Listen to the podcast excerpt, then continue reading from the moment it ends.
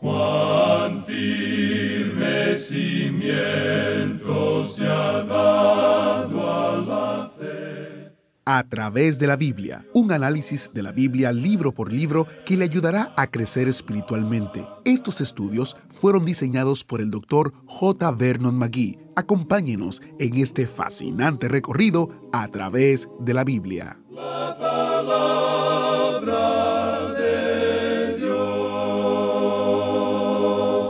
Contra el trasfondo oscuro y pecaminoso de los días de los jueces, en el libro de Ruth, Dios nos da una hermosa y brillante historia de amor y redención. Hoy entramos en el libro de Ruth, una historia de amor sin usar ni una vez la palabra amor. Vamos a orar para iniciar de inmediato este estudio. Padre Celestial, te damos gracias por la oportunidad que nos brindas de estudiar tu palabra. Te pedimos que ella nos hable, nos enseñe y nos muestre tu voluntad. En el nombre poderoso de Jesús. Amén. Continuando nuestro recorrido por el Antiguo Testamento, llegamos hoy al libro de Ruth. Se cree que este libro pudo haber sido escrito por Samuel, aunque no existe una prueba fehaciente que lo demuestre. El versículo clave en este libro de Ruth es el que se encuentra en el capítulo 3, versículo 18, donde dice, Entonces Noemí dijo, Espérate, hija mía, hasta que sepas cómo se resuelve el asunto, porque aquel hombre no descansará hasta que concluya el asunto hoy. El tema de este libro es el pariente redentor. Este pequeño libro de Ruth ha sido de bendición especial para muchas personas. Ruth es una adición al libro de los jueces y su contenido tuvo lugar durante este periodo. Es una hermosa historia, un relato feliz acerca de algunas personas que vivieron durante el período triste que se describe en el libro de los jueces. Este libro ha sido reconocido como una joya literaria en partes inesperadas. Se informa que el doctor Samuel Johnson, un gran hombre literario del siglo XVIII, hizo una copia del libro de Ruth. Lo copió todo en escritura corrida, es decir, manuscrito, y lo leyó delante de un grupo de hombres, miembros de un club en Londres, como una producción que él había leído recientemente. Los miembros del club, creyendo que era una composición moderna, alabaron a una y en alta voz el manuscrito. Probablemente creyeron que el doctor Johnson mismo lo había escrito, pero él les informó que había sido tomado de un libro que ellos rechazaban, y ese por supuesto era la Biblia misma. No sabemos cuáles fueron los resultados secundarios en ese grupo. Quizá hizo que acudieran a la Biblia y descubrieran que habían dejado de ver algo. La hermosura y excelencia de la historia de Ruth no puede pasar inadvertida aún al creyente más indiferente. Ruth registra la historia del amor de la sierva de Moab. Revela el poder del amor puro y apasionado. Cuenta del apego intenso que existía entre Ruth y su suegra Noemí, pues el amor es tan fuerte como la misma muerte. Este libro registra un romance que triunfó sobre obstáculos raciales y religiosos y cuenta de dos corazones que fueron unidos con los lazos del amor. El libro de Ruth es una prueba de laboratorio que demuestra que la más grande de las características humanas es el amor, tanto en el nivel humano como en el nivel divino. La palabra amor solamente se usa una sola vez en todo este libro, y cuando se usa habla del amor de Ruth por su suegra en el capítulo 4, versículo 15. En cuanto al romance de Ruth, la palabra amor no aparece. Sin embargo, no puede pasar inadvertido el hecho de que fue un gran romance. Esta historia ilustra el gran amor de Dios por nosotros hoy en día. El autor de estos estudios bíblicos, el doctor J. Vernon McGee, nos cuenta que el libro de Ruth primero le atrajo cuando era estudiante en el seminario. Durante esos tiempos, el profesorado se había dividido en dos grupos, los modernistas y los fundamentalistas. Se oía decir una cosa en una clase y al llegar a la otra, el profesor contradecía lo que había dicho el profesor anterior. Aunque yo me consideraba fundamentalista, dice el doctor Magui, llegué a la conclusión de que los modernistas estaban triunfando. Parecían tener los mejores argumentos filosóficos. Una noche, continuó el doctor Magui, me encontré en la biblioteca leyendo un libro escrito por Calvino, un libro que era de lectura requerida para una de las clases. Calvino escribió este libro cuando era muy joven. En muchas maneras era un libro maravilloso, pero pronto se volvía pesado. Así que muy pronto empecé a hojear el libro. Llegué al lugar donde Calvino da los tipos de redentor. Nombraba a Moisés, a Sansón y a Samuel. Creyendo que yo no había visto un nombre, volví y descubrí que no había mencionado a Booz. Por primera vez me di cuenta de lo que ocurría en ese seminario, dice el doctor Magui. Y continúa, estaban excluyendo el lado amoroso de la redención. Presentaban la salvación y la redención como cualquier negocio o transacción fría. Cristo pagó la salvación con su sangre y eso era todo. Presentaban la redención como un asunto impersonal. La historia de Rudy Boaz muestra el aspecto del amor en la redención. Y amigo oyente, la salvación es una intriga de amor. El apóstol Juan nos dice en su primera carta, capítulo 4, versículo 19, Nosotros le amamos a Él porque Él nos amó primero. Y esto es lo maravilloso en cuanto a la salvación. Usted descubrirá que muchos escritores del pasado han puesto gran énfasis únicamente sobre el hecho de que fue una transacción. Pero realmente se trata de amor. El apóstol Pablo dijo allá en su carta a los Gálatas capítulo 2 versículo 20, Con Cristo estoy juntamente crucificado, y ya no vivo yo, mas Cristo vive en mí. Y lo que ahora vivo en la carne, lo vivo en la fe del Hijo de Dios, el cual me amó y se entregó a sí mismo por mí. En nuestro estudio del libro de Ruth, veremos el lado amoroso de la redención. Lo vimos también en el libro de Éxodo, donde el énfasis fue puesto en la liberación que Dios realizó por su pueblo. Empezamos a sentir el latido del corazón de Dios al sacar del cautiverio a su pueblo. No se le ha dado el énfasis que se debe al lado amoroso de la salvación. Allá por la Edad Media, Anselmo escribió un libro que llevaba como título Cordis Homo, que trata el tema del por qué Dios se hizo hombre.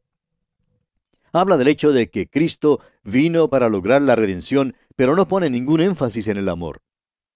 Calvino, Jonathan Edwards y Stuart Robinson son hombres que no expusieron el lado amoroso de la salvación. Muchos otros también lo han excluido, pero hace falta mencionarlo. Amigo oyente, Dios nos ama. Aunque Ruth es un libro pequeño, de solamente cuatro capítulos, tiene mucha importancia. Tiene una genealogía que relaciona a David con la tribu de Judá. Sin ella, no le sería posible a usted relacionarlo con la tribu de Judá. Y eso es muy importante. La historia de Ruth hizo posible el nacimiento de Jesucristo en Belén. Sin este libro, nunca habría nacido allí. El libro de Ruth es singular en que aquí se le presenta al lector el único ejemplo en la Biblia del pariente redentor en acción. El concepto del pariente redentor fue presentado en los libros de Levítico y Deuteronomio. Ruth da un relato detallado del hebreo Goel, funcionando en su capacidad amplia. No pudo haber habido ninguna redención para la propiedad ni para el individuo sin la persona y presencia de algún pariente redentor. Y a menos que la obra del pariente redentor se comprenda adecuadamente, no puede haber ninguna comprensión de la obra de la redención de Jesucristo. La redención requiere un pariente redentor. El libro de Ruth esclarece también la economía mosaica. Y luego, amigo oyente, en este libro veremos a Cristo. El día de Pentecostés denota la línea de demarcación entre la ley y la gracia. Ruth, desde el principio hasta el fin, es una historia de pura gracia. Cuenta de cómo una gentil, a quien la ley condenaba, fue traída bajo las aras del Señor Jehová de Israel, y cómo le fue posible entrar cuando la ley decía, no entrará amonita ni moabita en la congregación de Jehová, allá en el capítulo 23 de Deuteronomio versículo 3. Ruth fue traída por todo el camino y cada paso fue por la gracia. Ella creyó a Booz y él la trajo a su corazón y a su hogar. Por la gracia, ella fue salvada por la fe. Hay varias maneras de dividir este libro de Ruth, pero lo hemos dividido geográficamente. Primero, en los campos de Moab, en el capítulo 1. En segundo lugar, en el campo de Booz, capítulo 2. En tercer lugar, en la era de Booz, capítulo 3. Y por último, en cuarto lugar, en el corazón y en el hogar de Booz, en el capítulo 4. Y estamos listos ahora sí para entrar en el capítulo 1 de este libro de Ruth. En este capítulo 1 tenemos que Elimelech es impelido por el hambre a ir a los campos de Moab y allí muere. Maalón y Kelión también mueren. Noemí regresa a casa y Ruth la acompaña. Y van luego a Belén. Leamos el primer versículo de este capítulo 1 de Ruth. Aconteció en los días que gobernaban los jueces, que hubo hambre en la tierra, y un varón de Belén de Judá fue a morar en los campos de Moab, él y su mujer, y dos hijos suyos. Esta primera frase es una joya literaria. Nos cuenta el doctor Magui que cuando él era estudiante en la universidad, tuvo que trabajar para pagar sus estudios y para ayudar a sostener a su madre. Por un tiempo trabajó en un periódico. Una noche acompañó a dos reporteros a una parte de la ciudad donde había ocurrido un asesinato. Y dice el doctor Magui, nos tocó a nosotros, los reporteros aprendices, escribir el artículo sobre lo que había pasado. Cuando volvimos de la escena del crimen, el redactor encargado de noticias locales nos dio una charla. Nos dijo que todo buen informe debe apuntar dos cosas, la hora y el lugar, porque son de mucha importancia. Quizás usted, amigo oyente, haya notado que casi todas las noticias de los periódicos incluyen la hora y el lugar y que generalmente se hallan en la primera frase. Pues bien, la historia de Ruth tuvo lugar durante el tiempo de los jueces. Era un tiempo de decadencia política, de degradación moral y de generación espiritual. Los eventos que se registra aquí tuvieron lugar durante el tiempo de los jueces, un período que empezó después de la muerte de Josué y que continuó hasta el tiempo de Samuel. Esta época decadente se extendió por un período de unos 400 años. Los israelitas habían sido redimidos de Egipto con sangre, guiados sin peligro a través del desierto con poder y traídos personalmente por Dios a la tierra prometida. Ahora parece que estando rodeados de estas circunstancias tan favorables, se hallarían al comienzo de un período de gran bendición y prosperidad. Ciertamente tan feliz entrada proveía grandes expectativas para el futuro. Sin embargo, su falla trágica hizo que la tenebrosidad fuese aún más grande. La historia de Ruth presenta un claro contraste con la época oscura de los jueces. El libro de los jueces terminó con una apostasía religiosa, una decadencia moral y una anarquía política, como ya lo hemos dicho. El libro de los jueces terminó con este versículo. Usted recordará, en estos días no había rey en Israel. Cada uno hacía lo que bien le parecía. Sin duda, vos conoció a algunos de los jueces. El libro de Ruth proviene de un período de inmoralidad grasa y es una historia clara escrita sobre circunstancias oscuras. Así es la manera en que Dios escribe. Quizá usted habrá notado en las revistas algunos avisos comerciales que están impresos con letras blancas sobre un fondo negro. Y habrá notado el contraste que ofrecen y cómo resaltan en la página. Pues bien, así es como Dios escribe. Sobre el fondo negro del pecado, Dios escribe la bella historia de la salvación. Sobre las circunstancias obscuras de los días de los jueces, días que eran pecaminosos, cuando cada uno hacía lo que bien le parecía, se nos presentan los capítulos 1 al 3 de la epístola a los romanos. Ruth es una historia hermosa, una historia dulce. Revela el hecho de que a cualquier joven le es posible vivir para Dios si es que quiere vivir para Dios. Y permítame repetir esto una vez más. Ruth es una historia hermosa, una historia dulce y revela el hecho de que a cualquier joven, escuche bien, a cualquier joven le es posible vivir para Dios si es que quiere vivir para Dios. Fíjese usted en que hubo hambre en la tierra. Y esta es una de las trece hambres que se mencionan en el Antiguo Testamento.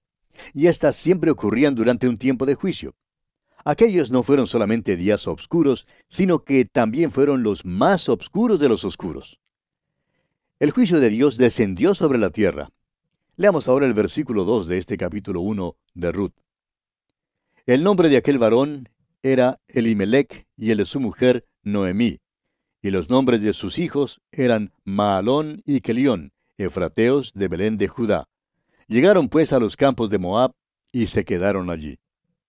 Un hombre llamado Elimelech, de Belén de Judá, fue a residir en los campos de Moab junto con su esposa y sus dos hijos. Es muy importante buscar el significado de los nombres bíblicos. Belén significa casa de pan. Judá significa alabanza. Aquí está un hombre que vivía en la casa de pan y en el lugar de alabanza. Ese es un lugar maravilloso para vivir, ¿no le parece? Pero fue a morar a Moab con su familia porque había hambre en su tierra. Parece que no confiaba en el Señor. Es muy interesante lo que se dice en cuanto a Moab allá en el Salmo 108, versículo 9. Dios dice, Moab, la vasija para lavarme. Aquí está pues un hombre que junto con su familia dejó la casa de pan y de alabanza para ir a un lugar inferior. ¿Ha escuchado contar esta historia antes? Estamos seguros que sí la ha escuchado. Es la historia que nuestro Señor contó acerca del Hijo Pródigo. Recordará usted que el Hijo Pródigo dejó la casa de su padre y se fue a comer con los cerdos. En el libro de Ruth tenemos el relato de una familia pródiga, y no solamente de un hijo pródigo. Habrá habido individuos pródigos, familias pródigas, iglesias pródigas y naciones pródigas. Esta familia pródiga será castigada allá en el país lejano. Todo pródigo será castigado en el país lejano. Pero cuando vuelve no es castigado. Dios siempre recibe al Hijo de Dios que se vuelve hacia Él. No le castigará entonces, pero ciertamente verá que su Hijo reciba la disciplina que necesita en el país lejano. Ahora el nombre Elimelech significa mi Dios es rey. El nombre de su esposa Noemí significa placentera. Aquí están pues mi Dios es rey y placentera. Nunca le sería posible a uno encontrar mejor pareja que esta. Pero fíjese usted en sus dos hijos.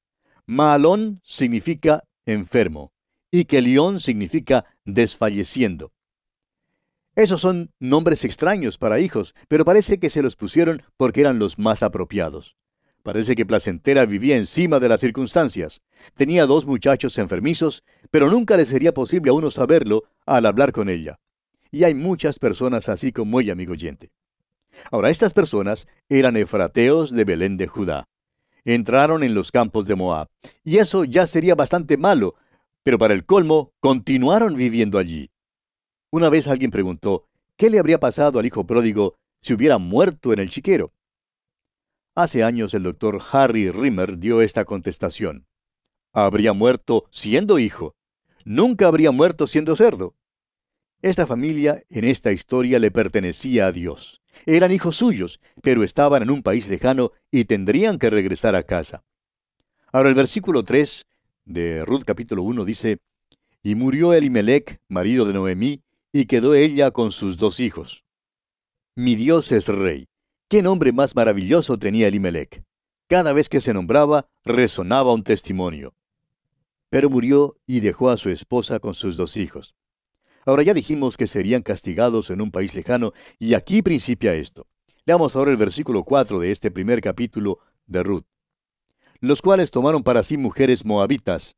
El nombre de una era Orfa y el nombre de la otra Ruth y habitaron allí unos diez años. El nombre Orfa significa sierva. El nombre Ruth ordinariamente significa amistad, pero también significa hermosura. Era bella y tenía un maravilloso carácter. Hay una palabra que nos gusta usar para describirla, pero tememos que Hollywood ya la haya echado a perder. ¿Sabe usted cuál es? Es encantadora. Ruth era encantadora, amigo oyente. Tenía una maravillosa personalidad e inteligencia y además ella llegó a un conocimiento de Dios. Leamos ahora el versículo 5 de este primer capítulo de Ruth. Y murieron también los dos, Maalón y Kelión, quedando así la mujer desamparada de sus dos hijos y de su marido. Ahora, Placentera había perdido no solamente a su esposo, sino también a sus dos hijos, enfermo y desfalleciendo. Ya dijimos que serían castigados en el país lejano. Ambos jóvenes murieron y ahora tenemos aquí a tres viudas. Noemí salió a los campos de Moab con tres hombres y ahora tiene dos mujeres que son extranjeras. Consideremos ahora la decisión de regresar a Judá. Leamos los versículos 6 al 10 de este capítulo 1 de Ruth. Entonces se levantó con sus nueras y regresó de los campos de Moab, porque oyó en el campo de Moab que Jehová había visitado a su pueblo para darles pan. Salió pues del lugar donde había estado, y con ella sus dos nueras, y comenzaron a caminar para volverse a la tierra de Judá. Y Noemí dijo a sus dos nueras, Andad, volveos cada una a la casa de su madre. Jehová haga con vosotras misericordia, como la habéis hecho con los muertos y conmigo. Os conceda Jehová que halléis descanso cada una en casa de su marido. Luego las besó, y ellas alzaron su voz, y lloraron, y le dijeron, ciertamente nosotros iremos contigo a tu pueblo. Dios había bendecido nuevamente la tierra de Judá porque el pueblo se había vuelto a Dios. Noemí oyó contar de esto y entonces resolvió regresar a su propio país. Ella y sus dos nueras empiezan el viaje, pero junto al camino, Noemí se detiene para hablarles algo muy en serio. Ella habla favorablemente en cuanto a sus nueras. Ahora, por lo común, La madre que tiene hijo no cree que haya una muchacha que sea lo suficientemente buena como para él. Pero Noemí creía que estas muchachas sí eran buenas para sus hijos y las apreció mucho. Aquí vemos que les aconseja que regresen a su pueblo para quedarse allí. Eso significaba que podrían casarse luego con los de su propio pueblo. Ahora, regresar a casa realmente significaba para ellas volver a la idolatría. Al parecer estas dos mujeres se habían declarado a favor de Dios. Pero mientras que una es genuina en cuanto a su declaración, la otra no lo es. Ahora, algunas de las cosas que Noemí les había dicho les entristeció, eso es seguro. Si estas dos mujeres se fueran con Noemí, probablemente no les sería posible casarse nuevamente porque ninguno de los israelitas se comprometería. Era prohibido a los israelitas casarse con extranjeros. El regreso a Judá con Noemí también significaría una pobreza perpetua, porque cuando ella había salido de su tierra, había perdido su propiedad. Sus tierras habían sido hipotecadas. Otros ahora tenían su parcela, y para poder recobrarla le faltaba un redentor. Habría un redentor, pero a esta altura eso no significaba nada para Ruth ni para Orfa, que no lo sabían. Por tanto, Noemí les dice que deben quedarse en Moab y casarse con los de su pueblo. Entonces ellas dejaron de hablar, sacaron los pañuelos y lloraron mucho. Luego ambas jóvenes le dicen a Noemí que la acompañarán a Judá. Y tenemos luego la decisión leal de Ruth. Leamos los versículos 11 hasta el 13 de este capítulo 1 de Ruth. Y Noemí respondió, Volveos, hijas mías, ¿para qué habéis de ir conmigo? ¿Tengo yo más hijos en el vientre que puedan ser vuestros maridos? Volveos, hijas mías, e idos, porque yo ya soy vieja para tener marido, y aunque dijese, esperanza tengo, y esta noche estuviese con marido, y aún diese a luz hijos, ¿habíais vosotras de esperarlos hasta que fuesen grandes? ¿Habíais de quedaros sin casar por amor a ellos? No, hijas mías, que mayor amargura tengo yo que vosotras, pues la mano de Jehová ha salido contra mí. Si un hombre moría en Israel, su hermano, tío o sobrino podía casarse con la viuda. El hecho es que la esposa del difunto podía demandar que uno de ellos fuera su esposo a fin de que se perpetuara el nombre del esposo. Pero Noemí les dice a Ruth y a Orfa que ella no tenía más hijos y que serían insensatas al regresar con ella a Judá porque no podían casarse fuera de la familia. Ninguno en Belén tendría interés alguno en ellas. Y vamos a tener que detenernos aquí, amigo oyente, porque ya se nos agotó el tiempo. Continuaremos, Dios mediante, con esta maravillosa historia de amor en nuestro próximo programa. Hasta entonces, pues, que Dios le bendiga abundantemente. Ruth y Noemí están llorando ahora, pero hay por delante alegría para ellas, a pesar de que no van a ver cómo Dios está obrando por un rato. Es nuestro deseo que este programa le fortalezca para que tenga poder en su vida, el poder del Espíritu Santo. Y quiero aprovechar para recordarles que puede aprender más acerca de Armagedón, la guerra que ha capturado la imaginación del hombre, en el nuevo librito gratuito de este mes titulado Armagedón. ¿Qué, dónde y cuándo? trata de el lugar y el tiempo de Armagedón, la guerra final, las fuerzas involucradas en ella, el propósito y la conclusión. Encuentre su descarga en a través de la biblia.org barra especial. A través barra especial. Soy Heiel Ortiz y si Dios lo permite estaré aquí mañana guardándoles un asiento especial en el autobús bíblico. ¿Fue de ayuda para usted el estudio de hoy? ¿Desea enviarnos algún comentario de lo que ha estado escuchando? Entonces escríbanos, no espere más. Nuestro correo electrónico es atv@transmundial.org. atv@transmundial.org. Si desea recibir las notas y bosquejos de lo que estamos estudiando, suscríbase gratis en nuestra página en internet a través de la Biblia .org barra notas a través de la biblia.org barra notas. Hemos llegado al final por el día de hoy. Díganos, ¿fue de ayuda para usted el estudio de hoy? ¿Desea enviarnos algún comentario acerca de lo que ha estado escuchando? Entonces escríbanos, no espere más. Si desea recibir las notas y bosquejos de lo que estamos estudiando, suscríbase gratis en nuestra página en internet a través de la biblia.org barra notas. A través de la biblia.org barra notas. Si desea escuchar nuevamente el programa o si se perdió alguno de ellos, visite a través de la Biblia.org. Repito, a través de la Biblia.org o escriba al correo electrónico atv@transmundial.org. atv@transmundial.org. A través de la Biblia.